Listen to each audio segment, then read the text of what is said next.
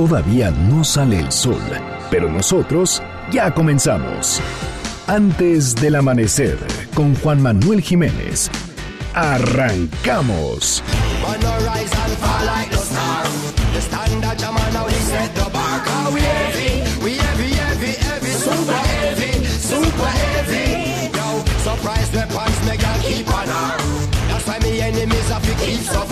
Heavy, we heavy, heavy, heavy, super heavy. You better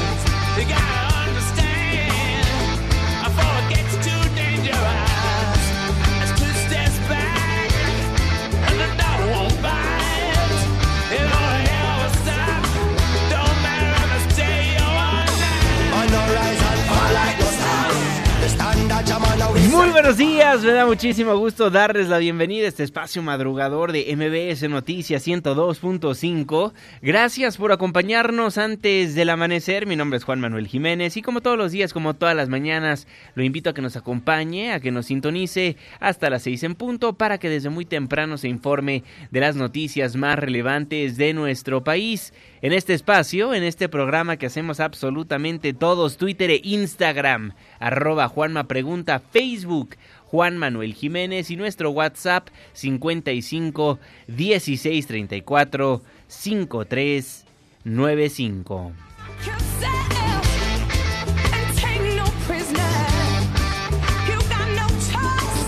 Estamos escuchando a Super Heavy con su canción Super Heavy, este grupo de rock formado por Mick Jagger, Dave Stewart, Josh Stone, Damian Marley. La formación del grupo fue anunciada el 20 de mayo de 2011. Gracias por solicitarnos a los grupos, artistas, canciones que ponemos para musicalizar este espacio informativo. El día de mañana, ¿a quién le gustaría escuchar? Márquenos al 51661025 o escríbanos a nuestras plataformas digitales. El día es jueves, la fecha 19 de marzo de 2020, la hora 5 de la mañana con 4 minutos, penúltimo día de la semana. Estamos en MBS Noticias. Antes del amanecer.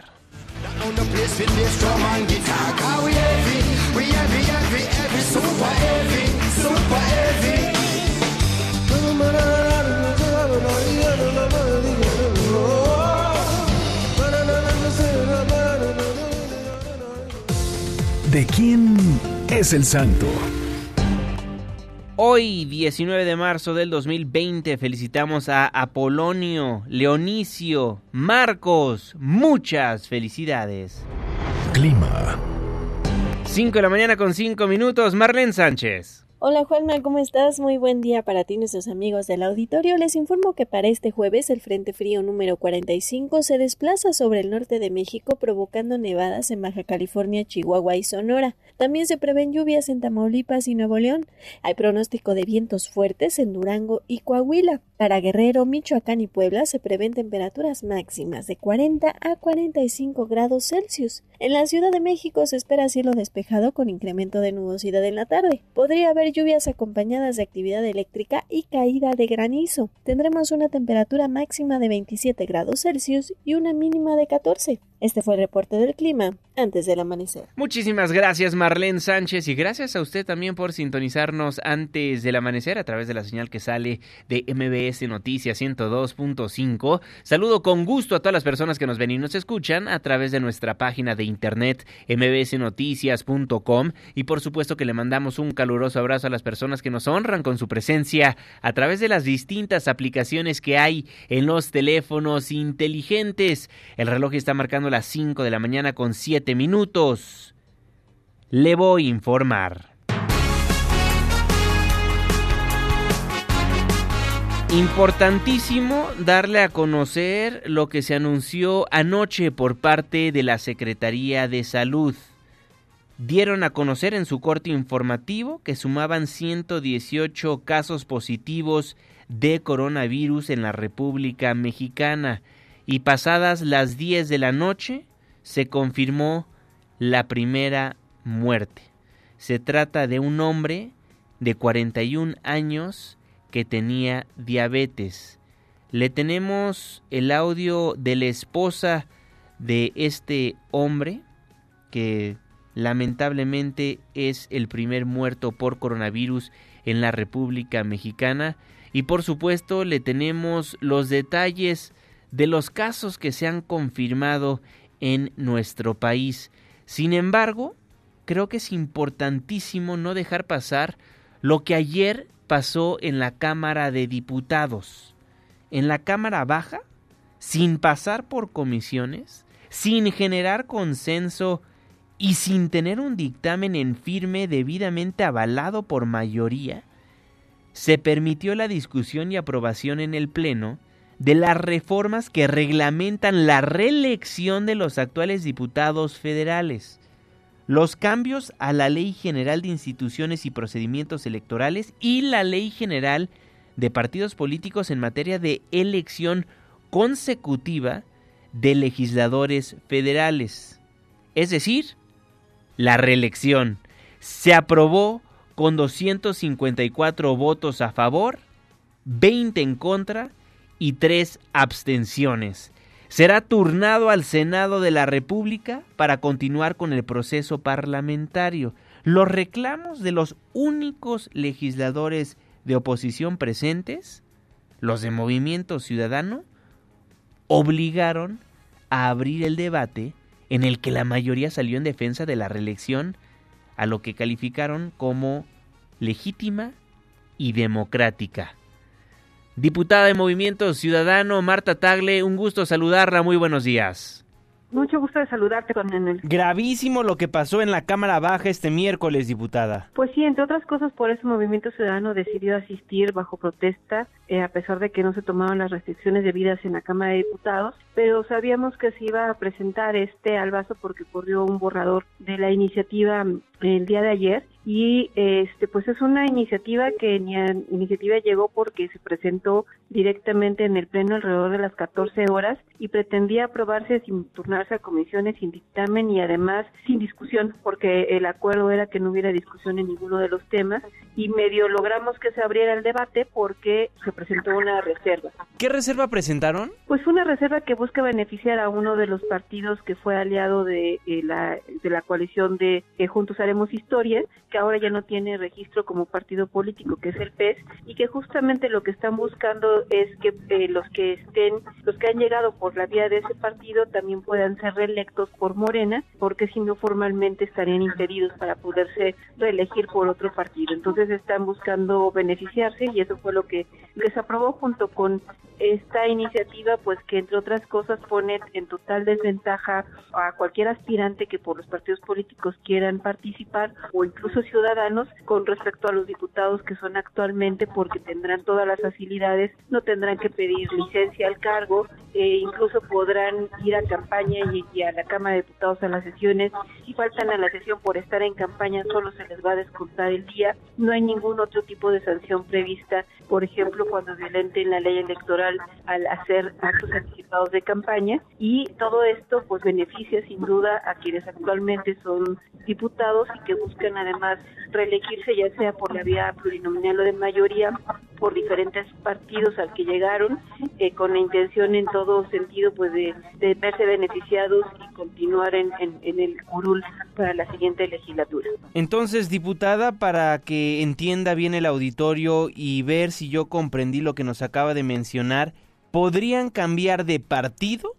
¿También podrían cambiar de distrito, de entidad de donde se eligieron en primera instancia? Así es, en, en la iniciativa presentada pueden presentarse por un distrito diferente y por una vía diferente. Si fueron eh, electos por la vía de representación proporcional, se presentarían de mayoría y viceversa.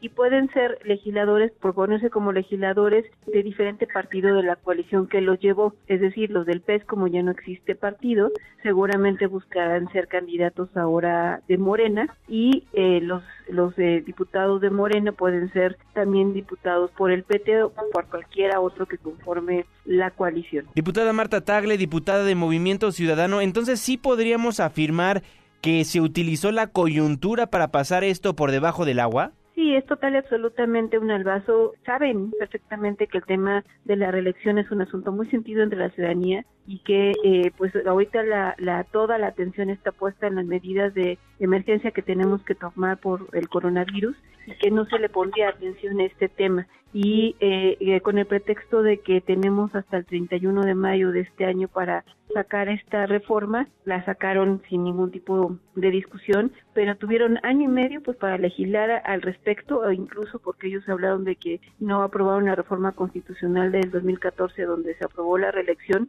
pero incluso han sacado un montón de reformas que pudieron haber justamente hecho una reforma en contrario y no lo hicieron y por el contrario presentan una iniciativa y, la aprueban, pues donde a todas luces eh, los primeros beneficiados van a ser los diputados de Morena y sus aliados que buscarán eh, quedarse en esos lugares, incluso por encima de los propios militantes de, de, Morena, pues que tendrán una, una situación más complicada para competir contra los que actualmente están como diputados. Claramente estarán en desventaja. Interesante que ahora los tiempos legislativos sí les importan a los diputados porque pues hay muchas cosas donde ignoraron los tiempos que establecían ellos mismos, pero bueno, así la situación que se vive en la Cámara Baja. Diputada, ¿qué es lo que va a pasar legislativamente hablando? ¿Cuál es el proceso legislativo aprobado en la Cámara de Diputados? y pasa a la Cámara Alta, ¿verdad? Pues están esperando que por el mismo método de fast track, de, de, sin discusión, se lleve directo al Pleno del Senado de la República y se apruebe. Yo de verdad espero, porque así nos ha pasado toda la legislatura, que en el Senado se tomen más en serio el tema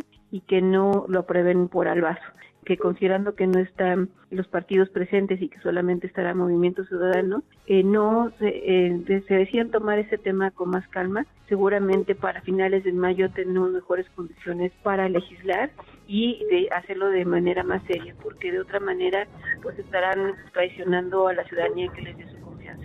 Pues estaremos al pendiente. Diputada, muchísimas gracias. Muy buenos días. Muchas gracias, Juan Manuel. Muchísimas gracias a usted, la diputada federal de Movimiento Ciudadana, Ciudadano, perdón, Marta Tagle.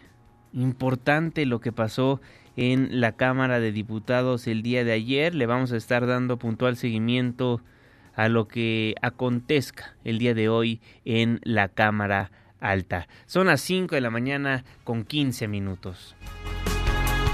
Ahora sí, arranquemos con nuestro bloque sobre el coronavirus. El día de hoy, si me lo permite, lo haremos un poco distinto. Normalmente le presentamos las cifras a nivel internacional, le damos a conocer lo que es noticia mucho más allá de nuestras fronteras sobre el tema y después pasamos a la información de nuestro país, a todo lo que ha acontecido en la República Mexicana con respecto al nuevo coronavirus, al COVID-19.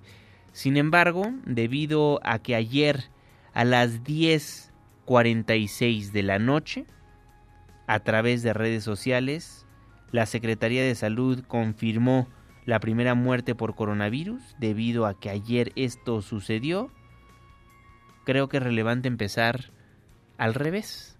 Ayer, como todas las noches, a las 19 horas, la Secretaría de Salud ofrecía su conferencia de prensa donde actualizaba la información del COVID-19 en México y en el mundo.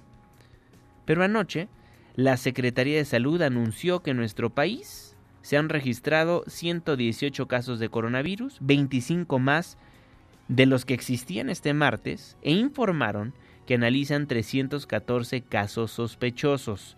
José Luis Alomía, el director de epidemiología, anunciaba que de los casos confirmados, tres estaban en un estado de salud grave. También adelantó en la conferencia de prensa que a partir de este jueves se repartirán 120 mil reacciones para diagnosticar a 35 mil personas por COVID-19, porque hasta el momento solo han hecho un poco más de mil tamizajes. Explicó que prevén que sea la primera semana de abril cuando se llegue a la fase 2 y aumente la curva de contagios, parte de la conferencia de prensa.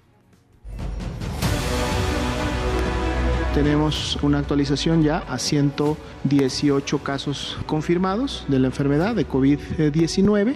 Tenemos además 314 casos eh, todavía sospechosos, es decir, que están pendientes de resultados, que fueron identificados por el Sistema Nacional de Vigilancia Epidemiológica, pero que todavía está pendiente emitir su resultado, y se han descartado 787. Reconocer que mantenernos en casa y realizar estas medidas de distanciamiento y de aislamiento es un bien para los otros, es decir, cambiar esta visión tanto de injusticia o tanto de esta visión negativa hacia un afrontamiento positivo. Es decir, si yo me quedo en casa, estoy contribuyendo con la salud de muchas personas específicamente en las, en las camas que tenemos eh, para cuidados intensivos, más o menos son 1.500. Estamos ratificando con algunos estados todavía o rectificando algunos datos, pero la variabilidad va a ser mínima. Estos son más o menos 1.500 camas que tenemos en los servicios estatales de salud en unidades de terapia intensiva. Lo que buscamos, el objetivo que buscamos es que esta curva sea mucho más plana, o sea que de forma simultánea la necesidad hospitalaria sea mucho menor, tal vez más prolongada, pero menor de manera simultánea, porque consideramos que con las camas que tenemos y además los planes de reconversión será suficiente. No hay información de alguna eh, mutación como tal. Eh, lógicamente los casos en México que hemos tenido y eh, el estudio que se hace de la genotipificación de estos todavía es, es poca, porque han sido pocos los, pocos los casos como tal, pero no se tiene información oficial. Lo que daban a conocer nuestras autoridades sanitarias durante los primeros minutos de la conferencia que se realiza todas las noches en Palacio Nacional. Pero después llegó el momento de las preguntas y respuestas, donde periodistas aprovecharon para preguntarle al director de epidemiología si podía confirmar la muerte de una persona, ya que en redes sociales el periódico La Jornada ya tenía la confirmación de una persona que habría muerto por coronavirus. Esto fue lo que respondió el doctor José Luis Salomía. El corte para la presentación del día de hoy se realizó a la una de la tarde. Habíamos comentado ya en ocasiones anteriores que pueden haber muchos casos sospechosos o inclusive casos confirmados que en su momento se van sumando en el transcurso de la tarde. Verificamos la información para en su momento tenerla. Hasta el corte de la una no teníamos notificada ninguna defunción que tuviera un diagnóstico confirmatorio de, de COVID-19. Pero como le digo, esta información es, es muy dinámica. ¿no? Mientras nosotros estamos en este momento en la conferencia, se están confirmando casos, están llegando personas. El director de epidemiología y vocero del coronavirus en México, José Luis Salomía, indicaba que hasta el corte de información de este miércoles no se tenía confirmada o descartada la muerte de alguna persona que fuera atendida en el Instituto Nacional de Enfermedades Respiratorias. Sin embargo, horas después, por medio de un tuit, la Secretaría de Salud confirmó la muerte de una persona por coronavirus. Hoy en México falleció la primera persona con COVID-19. Inició sus síntomas el 9 de marzo y padecía diabetes. El secretario de Salud expresa sus condolencias a sus familiares. Descanse en paz. El tuit que publicó la Secretaría de Salud. Pero previo al anuncio de la muerte de este hombre de 41 años que padecía diabetes y que fue diagnosticado hace 10 días con enfermedad, la reportera Miriam Moreno platicó con la esposa de esta persona y esto fue lo que le dijo. Entró por neumonía y se fue complicando el cuadro, empezaron a fallar órganos poco a poco. La prueba se la tomaron desde que llegó, por protocolo nos dijeron, y salió, antier nos dieron la noticia de posible positivo. Siempre me lo manejaron como influenza. No me lo confirmaron al 100% porque le faltaba otra prueba. Bueno, varias personas han escrito que por qué es relevante que si tiene o no diabetes la persona que murió la noche de ayer. Y creo que Pascal Beltrán del Río, un periodista destacado en nuestro país, lo pone muy bien a través de un tuit. Entonces, si me lo permite, se lo voy a leer. El dato de que la primera víctima del coronavirus en México tenía diabetes es muy relevante. Es una enfermedad que padece casi el 11% de los mexicanos entre 20 y 69 años de edad y es un agravante en este caso. Este es un nuevo llamado para el distanciamiento social estricto. hay que recordar que si usted padece de alguna enfermedad, es más probable que el coronavirus, si usted lo tiene, avance muchísimo más rápido. Tristemente, el primer muerto por coronavirus en nuestro país es una realidad. Por cierto, la esposa hablaba de la prueba que le realizaron. Al respecto es importante aclarar varios temas relacionados a las pruebas del coronavirus porque está circulando en redes sociales, en grupos de WhatsApp, información falsa acerca de la realización de las pruebas. El Instituto de Diagnóstico y Referencia Epidemiológicos, el INDRE, afirmó que ningún laboratorio u hospital privado realiza la prueba de diagnóstico de COVID-19. La directora de Diagnóstico y Referencia del INDRE, Irma López, aseguró, le repito, que en estos momentos ningún hospital o laboratorio privado realiza el diagnóstico de coronavirus y los dos que lo hacen, los dos que lo hacen, envían sus pruebas al Instituto de Diagnóstico y Referencia Epidemiológicos que verifica sus secuencias. La voz de la doctora.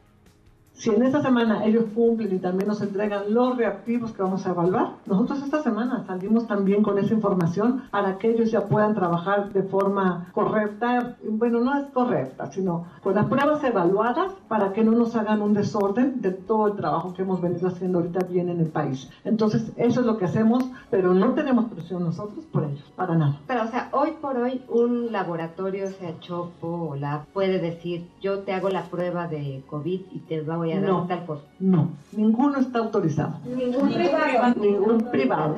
Le repito, en estos momentos ningún hospital o laboratorio privado realiza el diagnóstico de coronavirus y los dos que lo hacen envían sus pruebas al Instituto de Diagnóstico y Referencia Epidemiológicos que verifica sus secuencias para que no se deje engañar y si usted recibe que en tal lugar o en tal hospital hacen la prueba y ahí mismo te dicen si tienes coronavirus o no, sepa que esa información es falsa.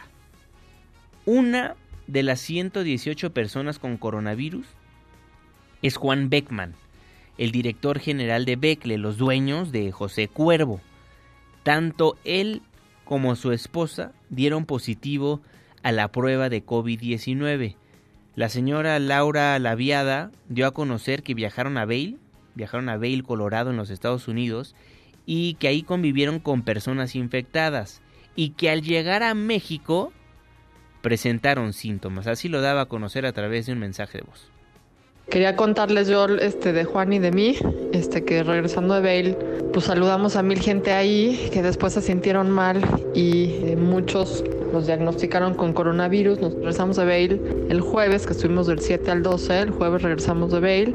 El viernes nos hicimos la prueba, salió negativa. Nos fuimos a Ixtapa porque teníamos un plan con mis papás y con mis hermanas, pero empecé yo con mucho dolor de cabeza, calentura, como de 38 o así, el sábado.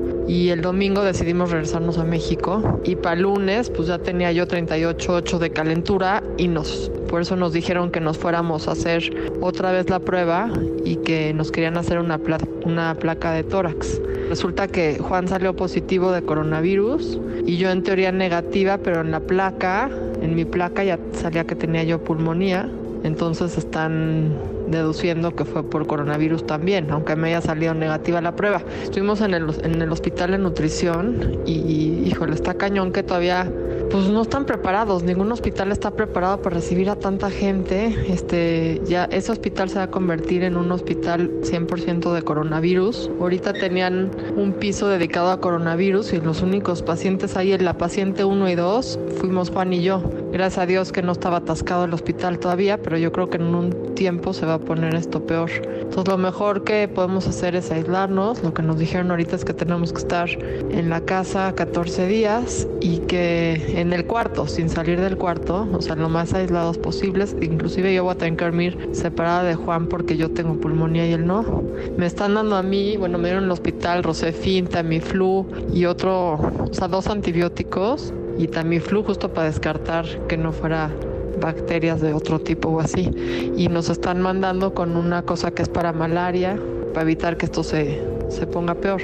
La verdad es que las pruebas no son 100% accurate, o sea, lo que te dicen es tienes que quedarte en tu casa 14 días. Si presentas algún síntoma, o sea, el 80% de los casos es como un resfrío común. En mi caso no tuve ni tos, ni falta de aire, ni nada.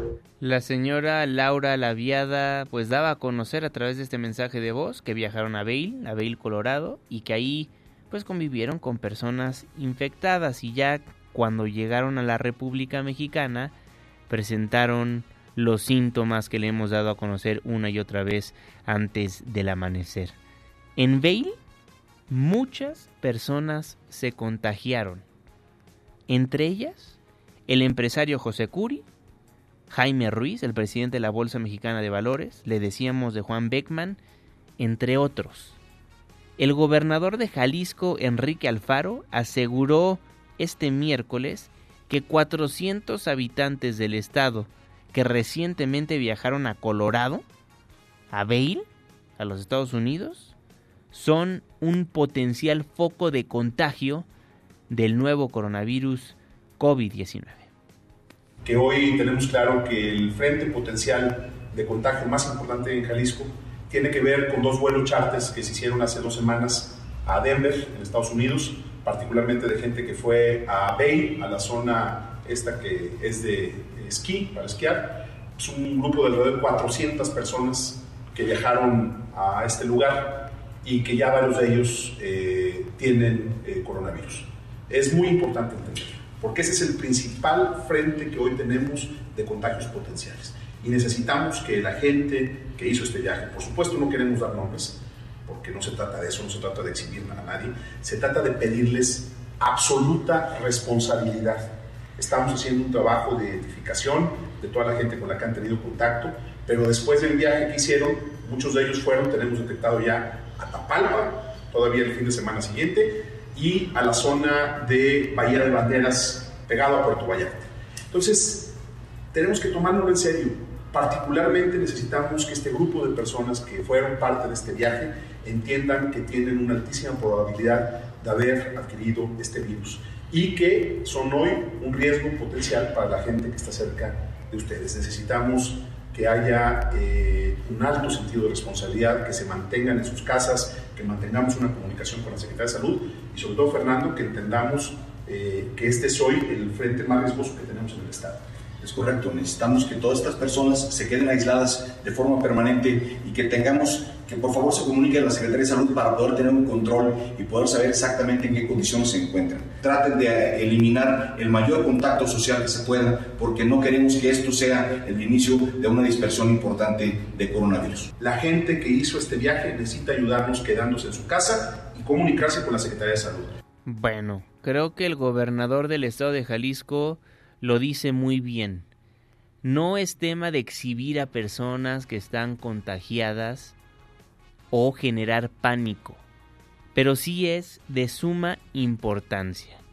Que si usted conoce a alguien que fue a Bale o al concierto Ghost aquí en la Ciudad de México, en el Palacio de los Deportes, le deje saber que personas que fueron contagiadas, personas que tienen coronavirus, asistieron a esos lugares. No se trata de exhibir, no se trata de generar pánico, es una medida preventiva para poder estar en buen estado de salud. Todos podemos evitar que se propague el coronavirus avisándonos los unos a los otros. Son las 5 de la mañana con 32 minutos. Eso en Jalisco, en el Estado de México, ya cerraron parques, bibliotecas, museos y unidades deportivas por el COVID-19. Juan Gabriel González, buen día. Juanma Auditorio, buenos días. Con 10 casos positivos confirmados de COVID-19, autoridades del Estado de México reforzaron las medidas de protección y las restricciones en torno a eventos masivos y de alta concentración pública para controlar la propagación del coronavirus. Además, el Poder Ejecutivo giró instrucciones para cerrar a partir del sábado 21 de marzo todos los parques naturales y recreativos del Estado de México, entre ellos el zoológico de Zacango y los parques ambientales de Toluca y Metepec. De igual forma se dio la orden de cerrar todos los museos, bibliotecas, zonas arqueológicas, así como centros culturales y deportivos de la entidad. De manera especial en lo que se refiere a las actividades del 21 de marzo sobre el equinoccio de primavera, la secretaria de Cultura de la entidad, Marcela González, reiteró que por tratarse de eventos con más de mil asistentes, la inminente decisión es suspender todos los rituales donde los ciudadanos acuden a cargarse de energía. Y en Teotihuacán se calculan 100 mil, así es que yo creo que se va a cancelar. Estamos esperando que nos informen, pero esta es responsabilidad de la Secretaría de Cultura General. En la iniciativa privada también se sienten los efectos de las restricciones por el coronavirus. Los bancos del Valle de Toluca iniciaron la atención por goteo uno a uno de sus clientes, cerraron las puertas y las filas se quedan afuera. Juanma, el reporte que tengo. Muchísimas gracias, Juan Gabriel González. Eso en el Estado de México. Cheque, por favor, la cuenta de Twitter o la página de internet del Estado de la República donde nos hace el favor de sintonizarnos para que usted sepa qué medidas están tomando en la entidad donde vive, porque están cambiando las medidas de estado a estado. ¿Qué dijo el presidente en la mañanera del coronavirus? Rocío Méndez, ¿cómo estás? Buen día. Así es, Juanma. Muy buenos días. Estados Unidos, Canadá y México alistan una serie de acciones conjuntas ante los posibles impactos económicos por la propagación del coronavirus. Escuchemos al presidente Andrés Manuel López Obrador. Se están llevando a cabo pláticas para adelantar la entrada en vigor del tratado, pero es opuesto a lo del cierre de las fronteras. Tenemos cooperación y se les ha informado de lo que estamos haciendo, de los filtros que se aplican para los que van a viajar a Estados Unidos, los que vienen de Estados Unidos. Nosotros, de acuerdo a la recomendación de los médicos, no hemos tomado como decisión cerrar los aeropuertos. Lo que se decidió fue intensificar las revisiones, sobre todo de salud, con carácter preventivo, los filtros, son buenas las relaciones. En el caso de Canadá, le agradecemos a los canadienses que no pusieron barreras, trabas a viajeros mexicanos. Hay un trato respetuoso en nuestras relaciones. Por lo pronto, la actual administración federal se manifiesta tranquila, pues estima que en medio de la crisis económica financiera mundial, México tiene fortalezas. Se va a estabilizar la economía mundial porque está interviniendo el gobierno de Estados Unidos hay una intervención directa, profunda, 50 mil millones de dólares, y van a hacer todo por estabilizar. Eso ayuda a todos los países del mundo, el que haya estabilidad económica, financiera. No le conviene a nadie que haya recesión mundial, que haya crisis económica. No es una crisis originada en México. Es el reporte al momento. Muchísimas gracias, Rocío Méndez. En el legislativo, en la Cámara de Diputados, se aprobó sin ver y sin siquiera dictaminar en comisiones la propuesta modificada del coordinador de Morena, Mario Delgado, para crear un fondo emergente para atender la emergencia por el coronavirus y sus efectos económicos. Inicialmente se planteó que el fondo sería de 26 mil millones de pesos, equivalente al 15% del superávit primario de la federación. Sin embargo, el proyecto final dispara la cifra del fondo hasta superar los 180 mil millones de pesos. En artículos transitorios, la reforma indica que para la creación de ese mecanismo financiero se podrán utilizar los remanentes no ejercidos de las prerrogativas ordinarias de los partidos que no hayan sido reintegrados a la tesorería de la federación. Escuchemos a Mario Delgado. Sí, se está solicitando la dispensa. Fast track y dice... Sí, es fast track. sí, es fast track. Sí. Digo, la situación no es para menos. Y darle fast track a un asunto tan importante como este, ¿en qué, en qué derivará, diputado? ¿Y cuál sería el impacto? Es darle a la opción, es darle una opción al gobierno tenga la posibilidad de disminuir el superávit ante una situación de emergencia. Así lo da a conocer Mario Delgado. ¿Qué es noticia a nivel mundial por el coronavirus? Angela Merkel aseguró que desde la Segunda Guerra Mundial no ha habido un desafío para Alemania que demande tanto nuestra acción, nuestra acción conjunta, dijo, y solidaria. En Brasil se declaró estado de calamidad tras confirmar su primer muerto por coronavirus. También Trump anunció el cierre temporal de la frontera con Canadá por el coronavirus. Suman más de 200 mil casos de COVID-19 en el mundo. Inder Bugarin, ¿cómo estás? Un gusto saludarte. Buenas tardes para ti. Juanma, buenos días, saludos México. El número de casos globales de coronavirus ha superado la barrera de los 200 mil, mientras que han perdido la vida más de 8 mil personas. El 80% de los casos están concentrados en el Pacífico Occidental y Europa, que hoy es el continente epicentro de la pandemia. El director general de la Organización Mundial de la Salud, Tedros Adhanom, pide a los europeos triplicar los esfuerzos contra COVID-19 al registrar 35 mil casos en Italia, más de 14 mil en España, más de 12 mil en Alemania y unos 9 mil en Francia, de acuerdo con datos oficiales de cada país. La máxima instancia sanitaria del planeta también dio a conocer eh, que eh, la puesta en marcha de un gran proyecto clínico a nivel mundial para comprobar cuál es el tratamiento más eficaz contra el coronavirus. Así lo anunció Tedros Adhanom. Escuchemos. This large international study este gran estudio internacional está diseñado para generar los datos sólidos que necesitamos, para mostrar qué tratamientos son los más eficaces. Hemos llamado este estudio el estudio de la solidaridad. El ensayo arrancó con la participación de 10 países, entre ellos España, Argentina y Canadá. En cuanto a las últimas evoluciones en Europa, el Banco Central Europeo anunció la puesta en marcha de un plan de compra de activos de hasta 750 mil millones de euros en respuesta a los desafíos económicos del coronavirus. Y como bien adelantaste, eh, la canciller alemana Angela Merkel por primera vez se dirigió a la nación fuera de su habitual mensaje de fin de año. Digo que el coronavirus representa el mayor desafío para Alemania desde la Segunda Guerra Mundial.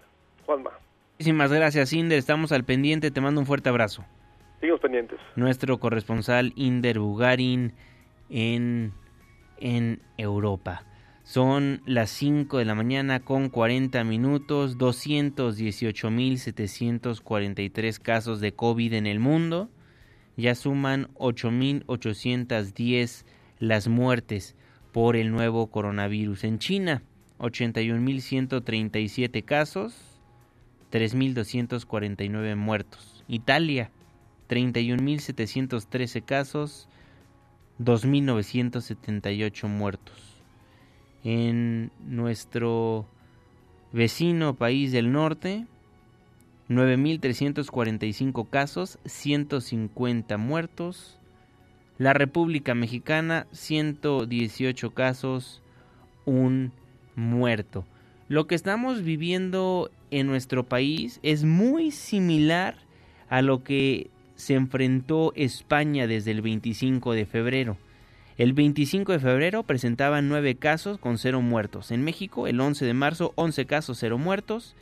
El 26 de febrero en España, 13 casos, 0 muertos. En México, 12 casos, 0 muertos. Nos vamos hasta el primero de marzo de España, donde ya sumaban 84 casos con 0 muertos. El 16 de marzo, México, 82 casos, 0 muertos.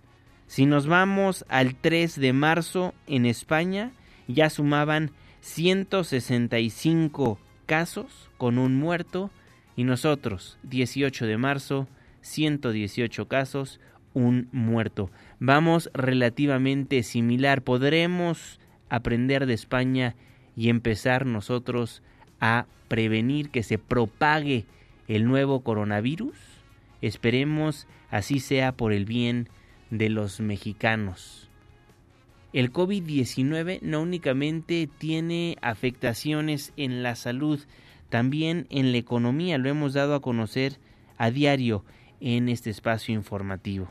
Las bolsas del mundo, este 18 de marzo, el Nikkei de Japón cerró con menos 1.68%. El Stroke 600 de Europa, 3.92 a la baja. Italia, 1.27. Reino Unido, 4.05. Alemania, el DAX, 5.56. El Dow Jones no le fue tan mal como en otros días, pero de todas maneras cerró con menos 6.3%. El SP 5.18 el Nasdaq 4.7% a la baja y la Bolsa Mexicana de Valores cerró con menos 3.61%. La economía está siendo afectada a nivel mundial por el COVID-19, pero también podría cobrarse casi 25 millones de empleos en el mundo. Hatsiri Magallanes.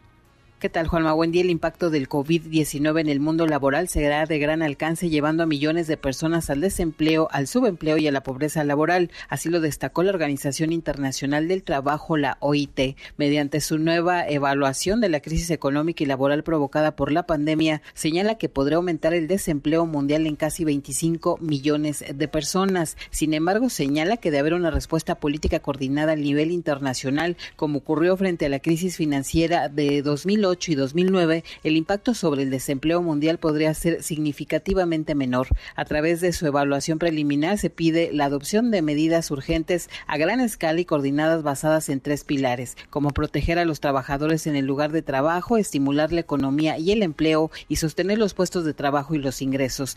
Dichas medidas, dice, incluyen la ampliación de la protección social, el apoyo para mantener el empleo, es decir, el trabajo a jornada reducida y la concesión de ayudas financieras y desgraciadamente fiscales. También dice se proponen medidas de política fiscal y monetaria, así como préstamos y ayudas financieras a los sectores económicos concretos. La información que tenemos. Buenos días. Muy buenos días, Hatsini Magallanes. El COVID-19 podría cobrarse casi 25 millones de empleos en el mundo.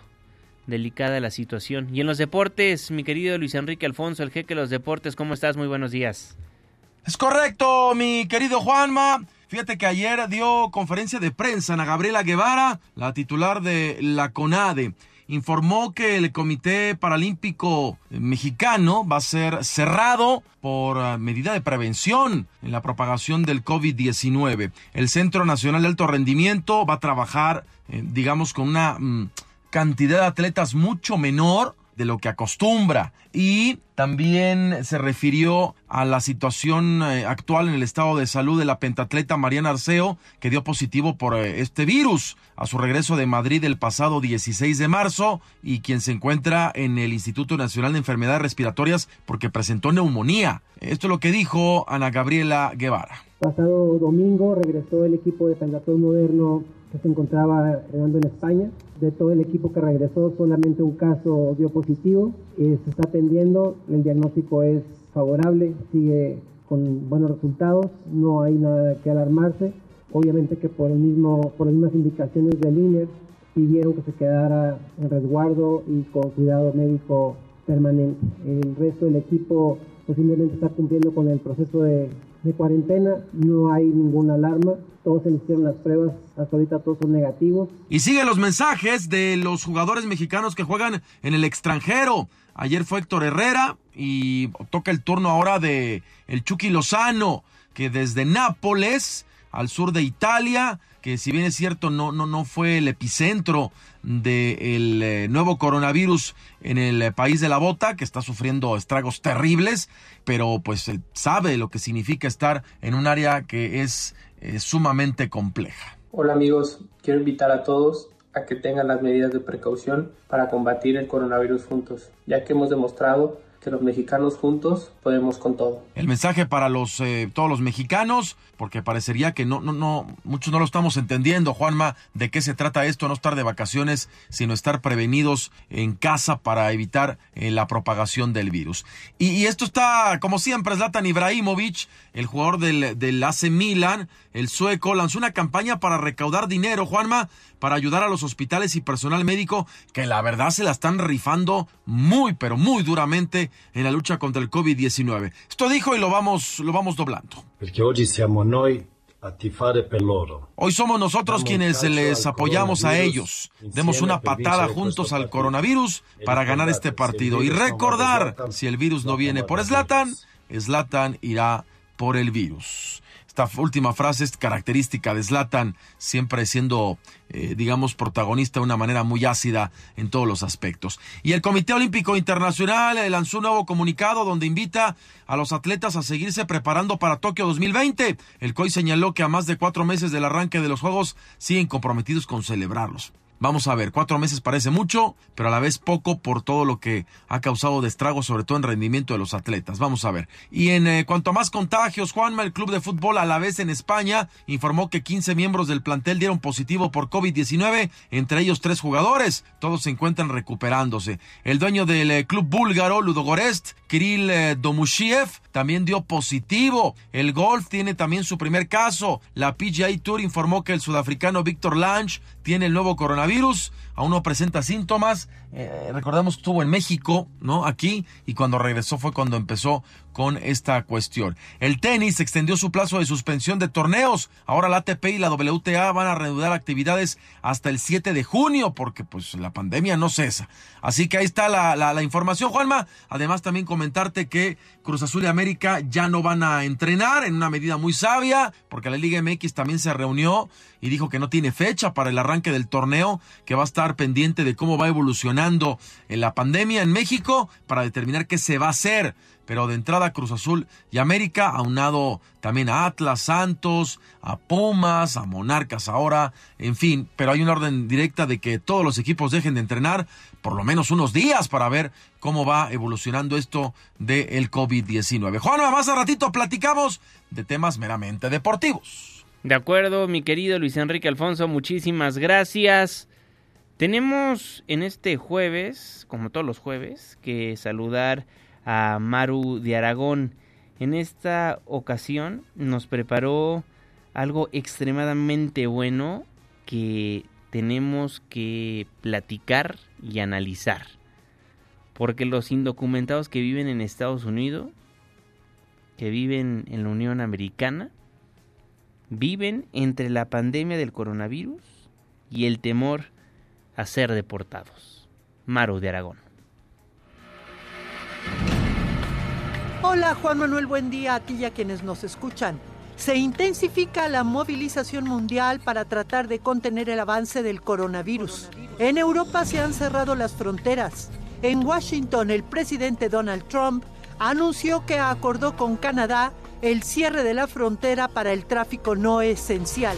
We are looking also southern border. In fact, some of the folks are here right now. Canada's here someplace. Trump anunció también que habrá un cierre parcial en la frontera con México y que devolverá inmediatamente a nuestro país a los indocumentados y a quienes buscan asilo.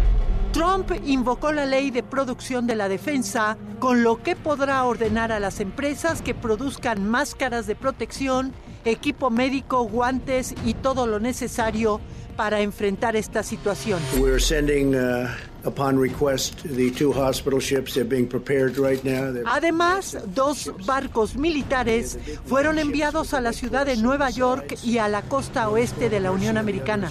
Estos barcos, que son hospitales flotantes, tienen mil camas cada uno y 80 unidades de terapia intensiva. De esta manera se pretende apoyar a los hospitales que están siendo rebasados por el número de enfermos. Juanma, en esta conferencia de medios, la doctora Deborah Birks, coordinadora de la respuesta del gobierno al coronavirus, reconoció que el país no cuenta con el número suficiente de pruebas para detectar el virus, punto que fue clave para que Corea del Sur combatiera la pandemia con cerca de 270 mil pruebas realizadas. Juanma, hay un aspecto de esta crisis de la que casi no se habla. Los indocumentados que viven en Estados Unidos no quieren acudir a los servicios médicos por temor a ser deportados. El temor de venir acá y que pues en vez uno da sus datos personales y hay pánico por, por el coronavirus. Ahora te imaginas ahorita la, la migra pues está más difícil. Activistas como el abogado Juan José Gutiérrez denuncian que aún en momentos de crisis las autoridades siguen arrestando gente. El que se esté persiguiendo a los inmigrantes por parte de las autoridades de inmigración está mandando un, un pésimo mensaje no solamente al mundo, sino internamente.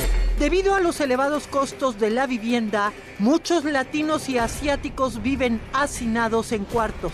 Laboran en sectores que no pagan cuando el trabajador se ausenta por enfermedad y no se pueden dar el lujo de hacer una cuarentena.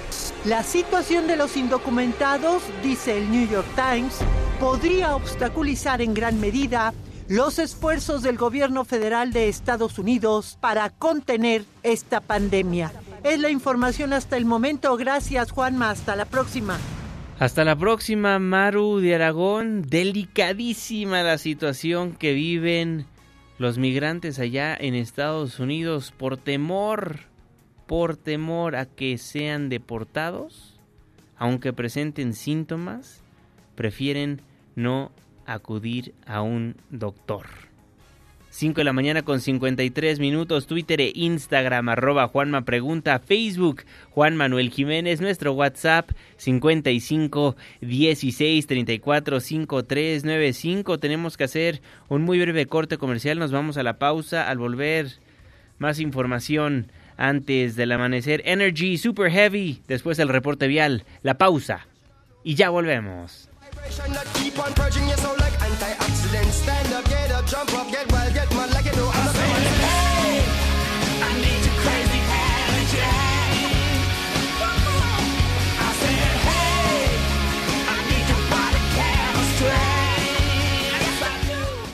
Antes del amanecer, con Juan Manuel Jiménez. Con Juan Manuel Jiménez. Continuamos.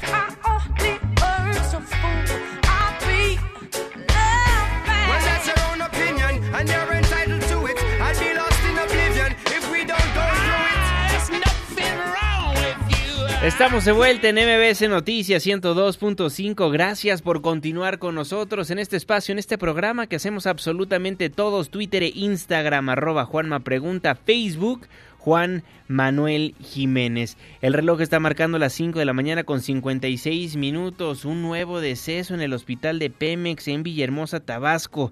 Los familiares aseguran que ya son 12 los muertos por la heparina sódica contaminada. Víctor Esquivel, ¿cómo estás? Un gusto saludarte. Buenos días, Juanma. Un nuevo deceso se registró en el hospital de Pemex en Tabasco. Trabajadores, jubilados y familiares de pacientes protestaron ayer para exigir justicia y aseguraron que son 12 los pacientes que han perdido la vida, mientras que Pemex solo reconoce 7 decesos. El martes 17 de marzo se reportó la muerte de Naún Domínguez García por la aplicación del medicamento contaminado heparina sódica. Al día siguiente, Pemex confirmaría en un comunicado siete fallecimientos a causa de este mismo medicamento. Cabe señalar que en las avenidas aledañas al hospital regional se colocaron lonas señalando que el coronavirus no ha provocado muertos en Tabasco, pero el oramavirus ha cobrado 12 vidas, refiriéndose así a José Luis Oramas, director del nosocomio. Al respecto, Alfredo Díaz Montejo, uno de los trabajadores que protestaron, denunció el mal estado en que opera el hospital y los complejos petroquímicos. Escuchemos. Medicamento caducado fue lo que se manejó ahorita aquí en el hospital y están contabilizadas 12 decesos de compañeros eh, Pemex solo reconoce siete muertos. Pero pues uno que lo está viviendo y la familia ahí tienen contabilizado 12 eh, a nivel de diferentes secciones, no solo sección 44 de todas las secciones. En los complejos petroquímicos hay falta de equipo de protección personal, equipo de seguridad. A decir de Pemex, se mantiene bajo seguimiento médico a 51 pacientes afectados por la heparina sódica, 38 de manera ambulatoria, 13 hospitalizados, uno de ellos en terapia intensiva, mientras que 32 personas ya fueron dadas de alta. Hasta aquí el reporte desde Tabasco. Muchísimas gracias, Víctor. Ante la muerte de varias personas en esta clínica de Pemex en Villahermosa, Tabasco, el presidente de la República criticó a las pasadas administraciones por dejar caer varias áreas de la petrolera. Así lo daba a conocer ayer en su mañanera.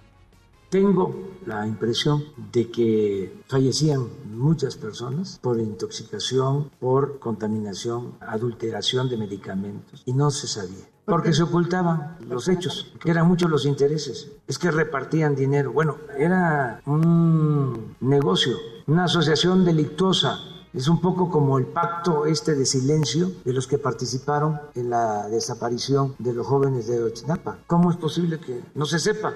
Que nadie hable. Ahora ya se está avanzando en esto. Pero sí habían estos pactos. Se ocultaba todo. El martes dará a conocer el gobierno federal un análisis de lo que pasó en el hospital de Villahermosa, Tabasco, en el hospital de petróleos mexicanos. Son las 5 de la mañana con 59 minutos, se lo hemos dicho una y otra vez, pero se lo reiteramos porque es importantísimo. Las medidas para protegerse del COVID-19 Limpiarse las manos con frecuencia, lávese las manos, evite el contacto cercano, quédese en casa si está enfermo, cúbrase la boca al toser y estornudar, use una mascarilla si es que está enfermo, si no, de nada sirven. Hay que limpiar y desinfectar. Así es como usted debe de cuidarse del COVID-19. Pero hay otras personas, el presidente de la República, que lo hace con amuletos de la suerte.